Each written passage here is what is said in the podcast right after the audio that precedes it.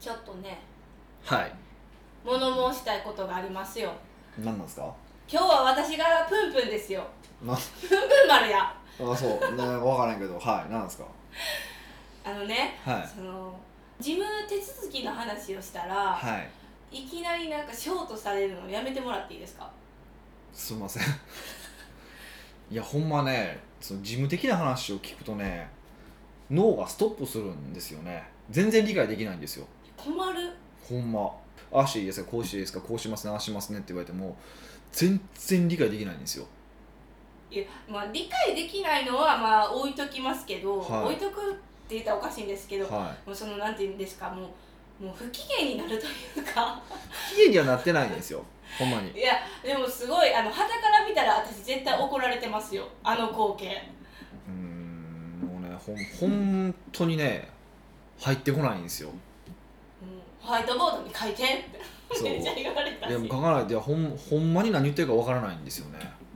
びっくりししますいやいやもう僕はまあねその事務作業が死ぬほど弱いってことは昔から分かったことですけどいや本当今回今日すごいそれを思いましたね最近ちょっとまあねあのいろいろこう会社新しいまた会社作ったりとかがあったんでそういうのがすごくねなんか多かったんですけどまあ本当に分からないですね、なんかもうねちょっとめげますよ私だってうん、だからこういう時に思いましたねあのーまあ僕うちの会社の場合は全員が僕の直轄じゃないですかはい基本的にはあのこうピラミッド構造になってないので、あ持ってないんですかまあ、あんま細かくはな2階層ですね、まあ、僕がいてて他の人たちがいてるみたいな感じの、まあ、2階層はいがないしは僕が中心の円になってる感じじゃないですかイメージ的に言うと、はいだから基本的にそういうまあなんか最終的な決定とかはやっぱ僕が結構することが多いじゃないですかやっぱ事務に関してはなんかもう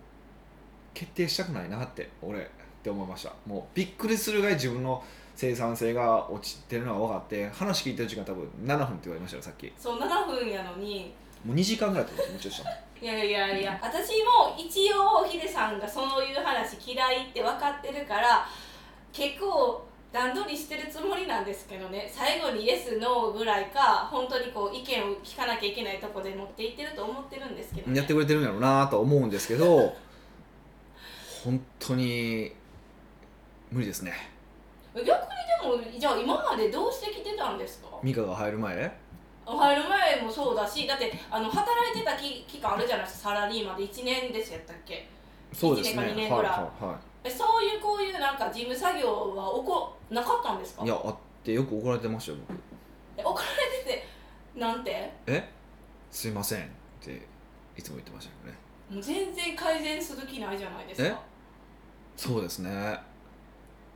でも一つ目の会社に関してはもう途中からしなくてもなんか雰囲良くななった雰囲気なんですよえなんでですかもうなんかあこいつは無理なんやみたいな感じになってくれてあもうそういうなんていうかレッテルを貼られたからもう任せないってことですかその業務をうん、なんかもうそそういうの刺したこいつはあの落ちんねんなってことに気づいたみたいでややらなくやらなくて済むようになったんですよえめっちゃいいはいはい私もそういうのになりたいうんだからそういうふうにすればいいや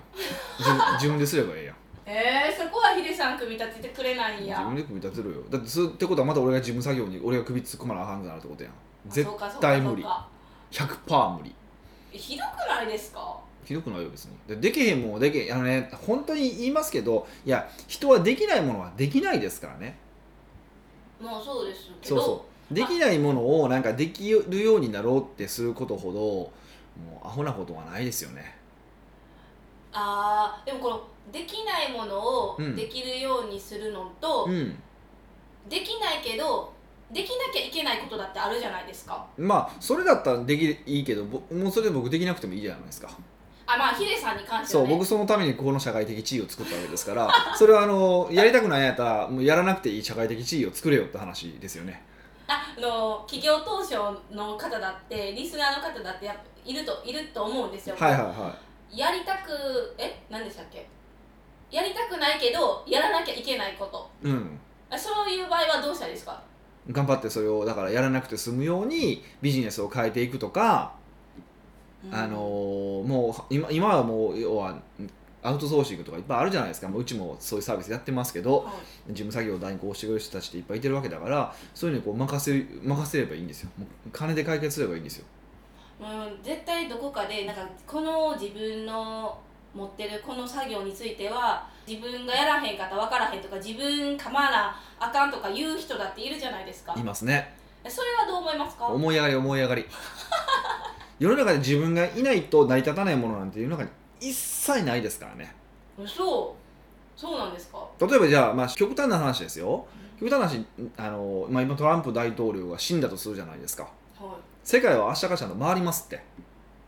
そうでしょ、うんまあそうですけどそう安倍首相が死んでも回るじゃないですかあんな人が死んでも回るんですよきっと多分孫正義が死んでもあのソフトバンクは明日からも回るんですようんそんなんかそんなん考えたらもう自分ごときが死のう死んで世界がなんかどうにもならへんみたいなことは起こりえないですからね、まあ、その会社は潰れるかもしれないですけどねそうそうそうそうんなんどそんなんどうでもええやん別にいやなんか社長とか、まあ、はい社長じゃなくてもそれぐらいのなんかいろんなマネージャーとかシーあると思うんですけど、はいはいそういう人たちはあのそういうことを考えてると思うんですよねそうだから何何が言いたいかっていうと、うん自分がいなければ回らないっていうのは思い上がりやってことですもう自分程度のことなんて世の中の人いっぱいやってるって思った方がそれが正しくてその中で自分はどれをやるべきなのかやった方がいいのかって考えた方考えるってことが大事だなって僕は思っててうんなんかもう自分にしかできないなんてありえないですもんそんなほとんどコンテンツを生み出すぐらいですかまあうちの会社だとねうちの会社だと僕もう僕はコンテンツを作るっていうのが僕の仕事だと思ってるんいで、もうそこだけはしますけどとかあの、ね、子会社の社長のその動向管理というかまあコンサルティングはもちろん僕がしたいしできることだから僕の会この会社の中ではそれが僕のなんていうかなそのこの組織に貢献するためにはそこが僕は一番強みなのでそこだけやりますけどあとはやれへんよって話じゃないですか。うん、うんまあでもその事務手続きってね最初ちゃんとこうネットかへんかったら後々ね爆発されても困るじゃないそうだから言ってるじゃないですかはい良きに計らえとで良きに計らって、ま、間違った方向やったら怒られるの結局私じゃない そですかうそうだから怒られない怒られないように良きに計らえっていうことですよねあのでもそこの多分判断はまだ私そんな強くないですそねうそうでだからまあまあ判断できにくい部分もあったし今日の話は判断しづらい部分もあったんやろうなとは分かるんですけどね、うんでもいやでだからこの話をせんといてくれとは言わないですよ全然思わなかったんですけどほんま辛いなっていやでもやる前からちょっとい嫌そうな感じやったいやいやいや嫌なもんは嫌よ別に嫌なもんは嫌って言っていや別に人参嫌いな人人参嫌いって言うのは別にいいじゃないですかわかるけど私がなんかこうあかんことをヒデさんにやってるみたいじゃないでそすんなかことはないですよただ僕が苦手なことをやらされてるなってことは思ってるだけですだから今後その事務系の話今後も絶対発生するからはいちょっとテンション高めでこう対応してほしいんですそれは無理そそれれはは無理それは無理それはそれはあれでしょ好きじゃない人と喋るのにテンション上げましょうっても同じことじゃないですか無理そのだって嫌い嫌いなおっさんと喋ったらテンション下がるでしょ下がるけどちょっと仕事の時はちょっとこうねフレームかけてからいかにこう自分のテンション上げるのかっていうのも自分の仕事のうちじゃないでいすやかそれがもしなんかお金くれてるお客さんやったらちょっと考えますけど、まあ、そうじゃないのでいいじゃないですかもうそこはもう分かってくれ分かってくれよ頼むわええー、そうなんですかもう本当お願いもう本当にごめん本当にそれはね許してっていうのが、まあ、僕が言いたいことですよねだから人は本当にねあのー弱いことはやらない方がいいですよねううんんその嫌な仕事とかをはい外注化すればいいって言うじゃないですか、はいはいはそれってなんて言うんですか相性とかないんですかい相性というのはその任せたけどうまくいかんとかああまああるでしょうね私とヒデさんはこうなんで言うんですかこう会社をとそういう専門会社を通さず今成り立ってるじゃないですか、まあうちの場合はそうですねはだいから相性ってめっちゃあの関係あるなって私は思ったんですけど、うんうんうん、業者さんに依頼するんやったらそこまでそんなこと考えなくて大丈夫なんですかそれはあのその仕組みによるんじゃないですかなんかこういやニュアンスも必要な仕事とかしてる場合だったらはいやっぱりねえーこう必要じゃないですかでも僕はそれはミカをそばに置いてニュアンスまで必要な仕事もやってもらってるからやけど例えば本当にもう苦手な仕事だけを任せるっていうだけだったら単なる外注でいいわけでしょそれだったらただのこうメールのやり取りでも全然いいわけじゃないですかでそこはなんかそのどういう役割なのかっていうことだけだと思いますけどね、うんうんうん、そのそのそれが必要か必要じゃないかっていううんなんかそのどういう仕事を任せるのかって感じですかねによって変えればいいだけの話だと思いますけどね、うん、まず苦手な仕事からやめるようにやっていけばいいんじゃないですかえじゃあ苦手な仕事をしてない時のテンションはやっぱりはいですかいい感じで仕事進みますかはいかどうかは知らないですが少なくともすあのす進まないってことはないですよねやっぱできないことをやろうとしてる時こそもうびっくりするが進まないのでほんま美香がね1時間で終わる仕事僕2日とかかかりますからね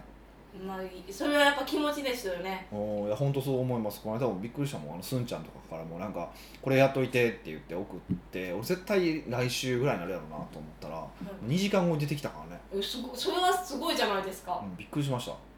この俺だったら多分3ヶ月ぐらいかかるなと思ったんですけどね よかったですねいやすごいですよほんと大したもんですよみんなねそうやって外注化に任せようってなってるともう一個やっぱ出てくるのって結局お金がかかるやんっていう話になってくるじゃないですか、はいはいはいはいそれは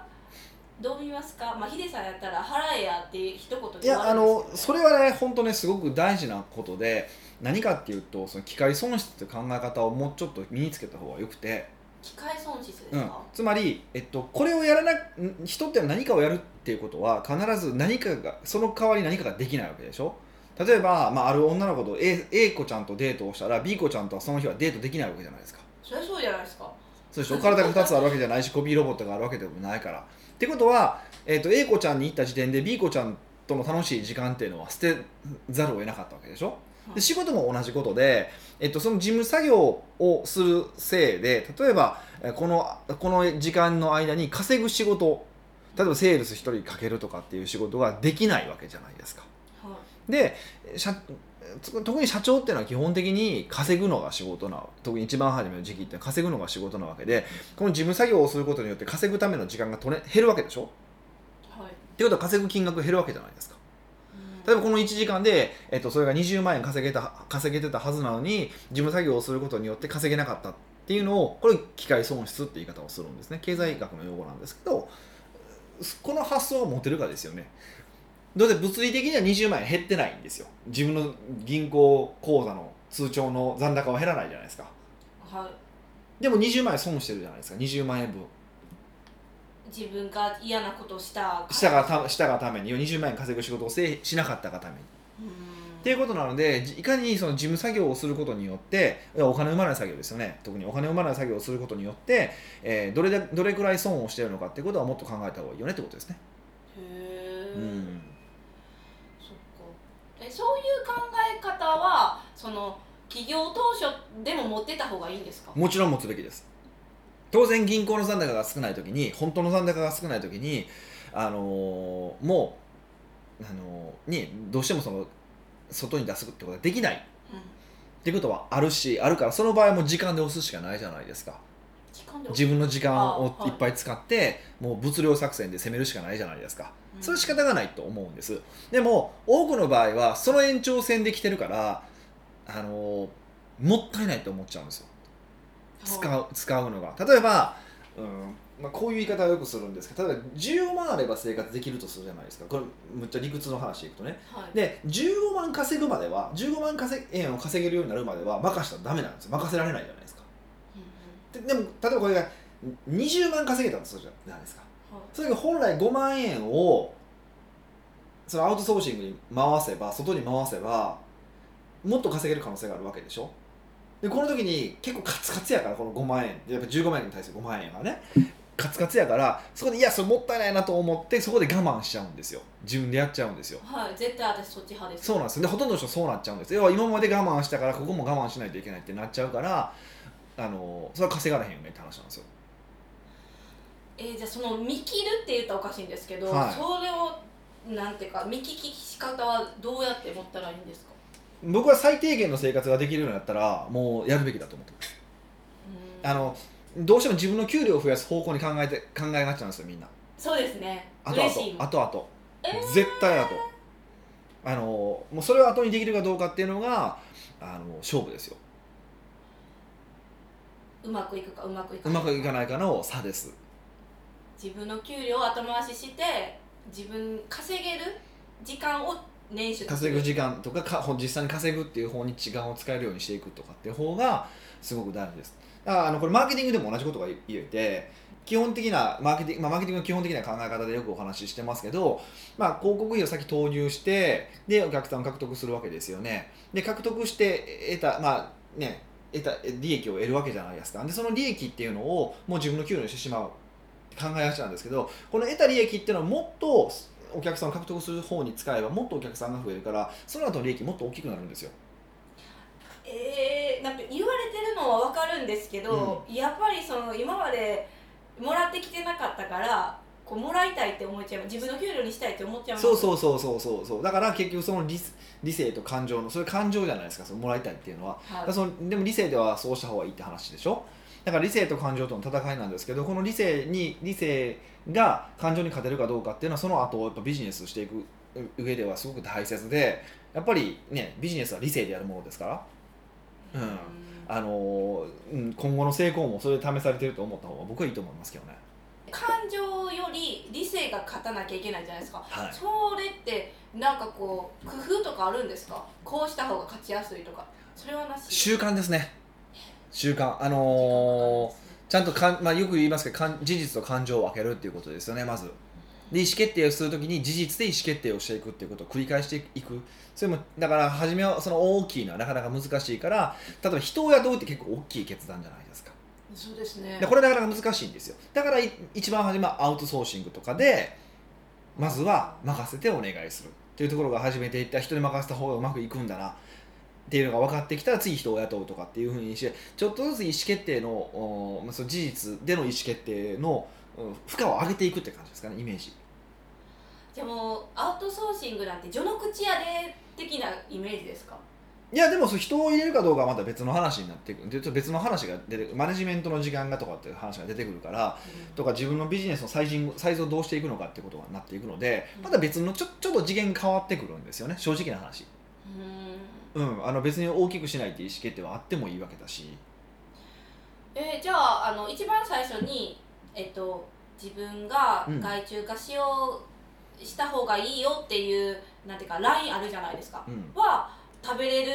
生活費ぐらい稼げたら一回考えた方がいいよもう食えたらまずアアウトソーシングすべきです、食えたらアウトソーシングみたいな、うん、もうそれぐらいでいいと思いますうんじゃあ皆さんそういうことを考える週にしていただければなとそうですねちょっと重いですけどね思います 北岡秀樹の奥越えポッドキャスト奥越えポッドキャストは仕事だけじゃない人生を味わい尽くしたい社長を応援します改めまして北岡です美香ですはいというわけで今回は今回は、はい超ご無沙汰モリシーさんからの質問を取り上げました、はいどんな内容なんですかちなみに今日一は言で言うとえっと、プライベートの服装についてああそうなんですね服装なんですかこ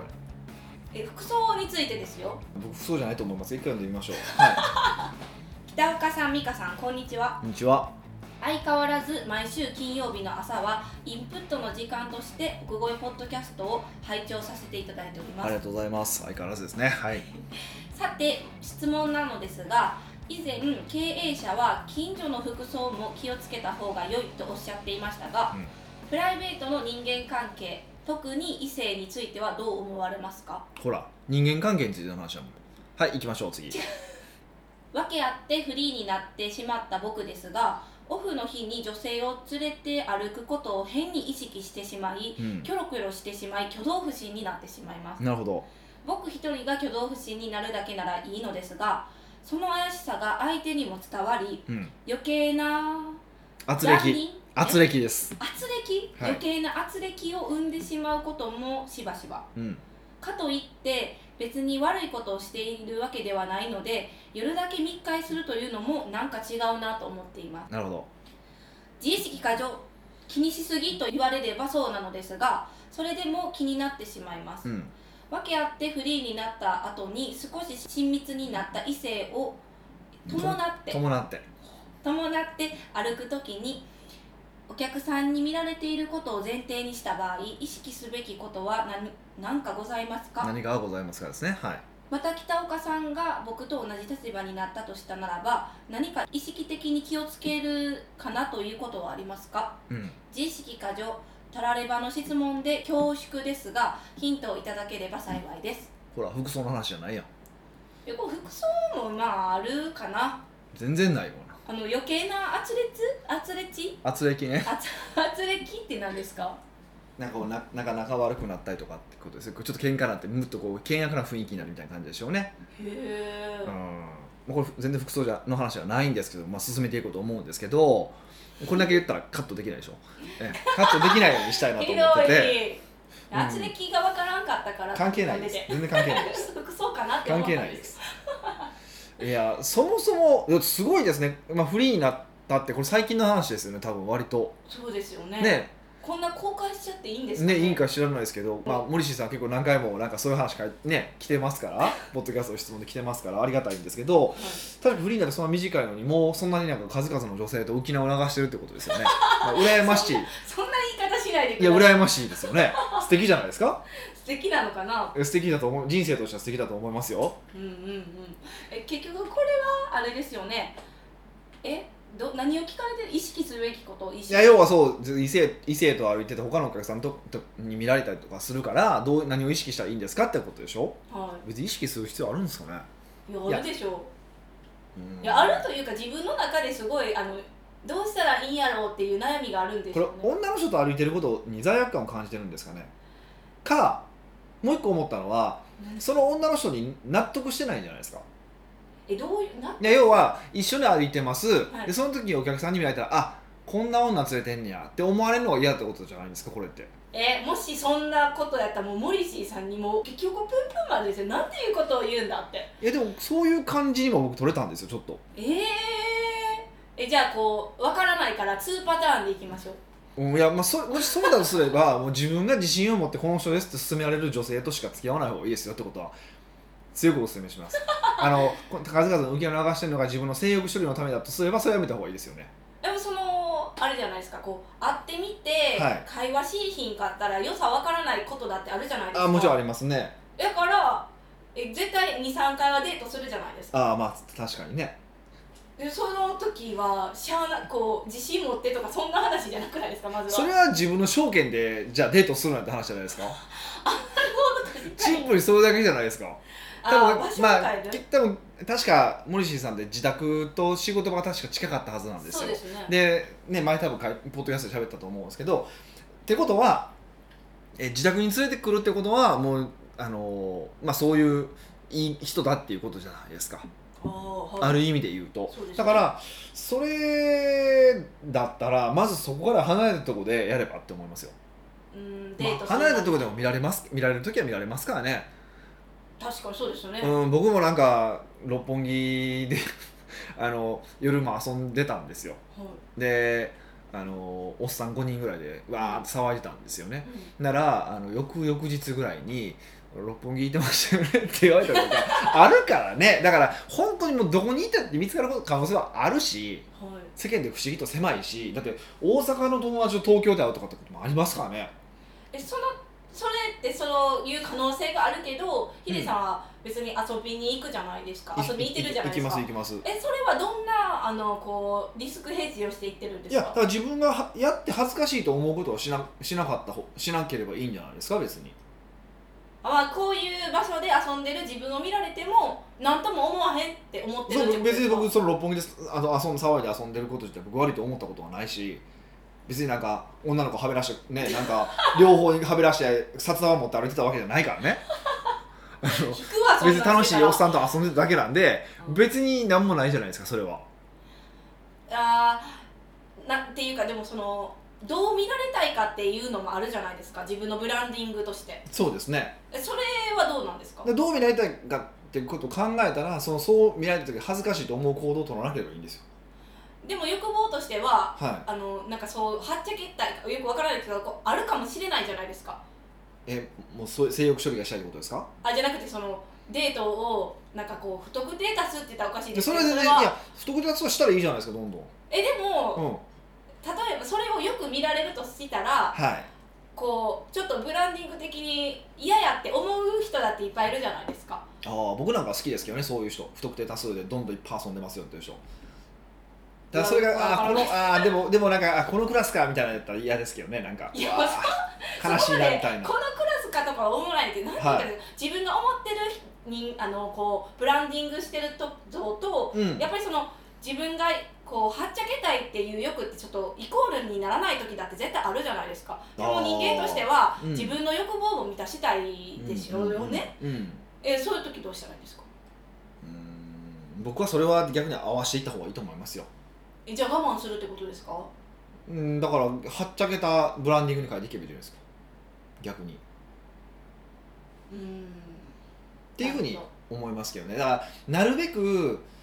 こう、まあ、もし見られた時に恥ずかしい行動は取らない方がいいと思いますよだからよく言うんですけどだから嘘もついたらその後全部ごまかしていかないといけないからそういうコストかかるんですよそういうことを考えたら割と全部オープンにするかもう隠すとこは絶対ここまで隠すってことは絶対決めるし決めてえーそこまででやるそこでいかに行動を取るかっていうことですよねうんうんなるほどだからそれはだからねなんかそういうふうに考えた方がいいとだから自分なりの基準を作るってことぐらいしかないかなって思うんですよね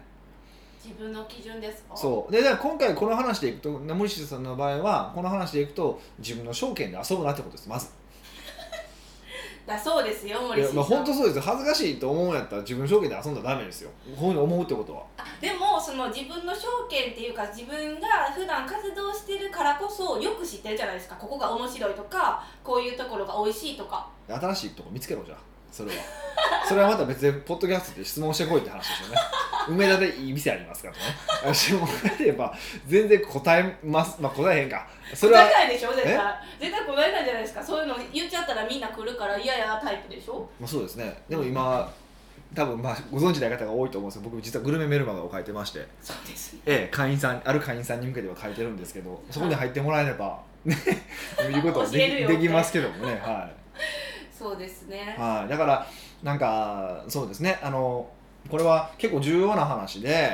やっぱりほん本当に世間って狭いから誰からどう見られてるかって本当わからないのでだから僕も結構ありありもしない噂流されたこともあるしえそうなんですかありましたよありましたよあったしあとこの間なんか新幹線名古屋から乗ったんですよはいでまああの降りたんですよ品川で降りたんですよで品川で降りてエスカレーターに乗ってたら後ろから笑い声が聞こえて後ろ見たら寺本さんだったんですよねええとかねそんな偶然ありまそうすそうそううそうそうそうーんうとかねでもそうやってちょっと怯えて生活するのも、うちょっとかわいそうやなってん、だからじゃあだかからだから恥ずかしい行動を取らなければいいんですよめちゃ簡単な話じゃないですから モリシーさんめっちゃ説教されてる今えにいやそうだから恥ずかしい行動とか恥ずかしい人を連れてるから自意識過剰になるんですよあだから全てはモリシーさんのそのなんていうか自信なさが出己てるの責任ですよこれ全部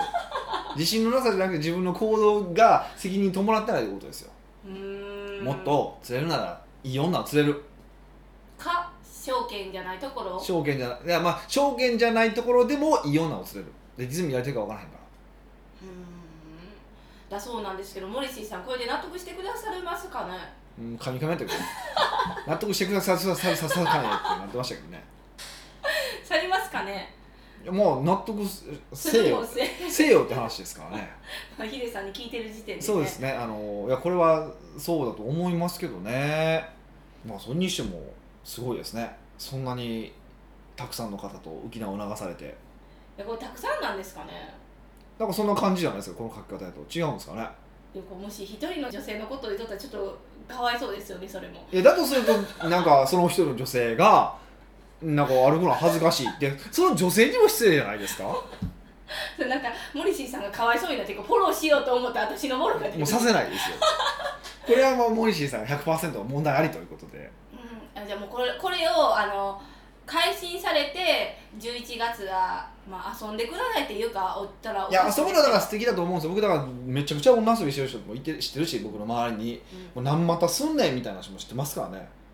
えそういう人を見て、はいあこの人はちょっと一緒に仕事したくないなとかってそういう基準はないんですか僕はそれは思わないですねなんいでやですか女性からそれだけ求められてるということはそれぐらい素敵な人なんだなって僕は思いますそれぐらい遊べるってことは多分まめな人だろうしへーあのうしっかりしてる人なんだろうなって思いますよただその遊び方があのーなんか酒飲まして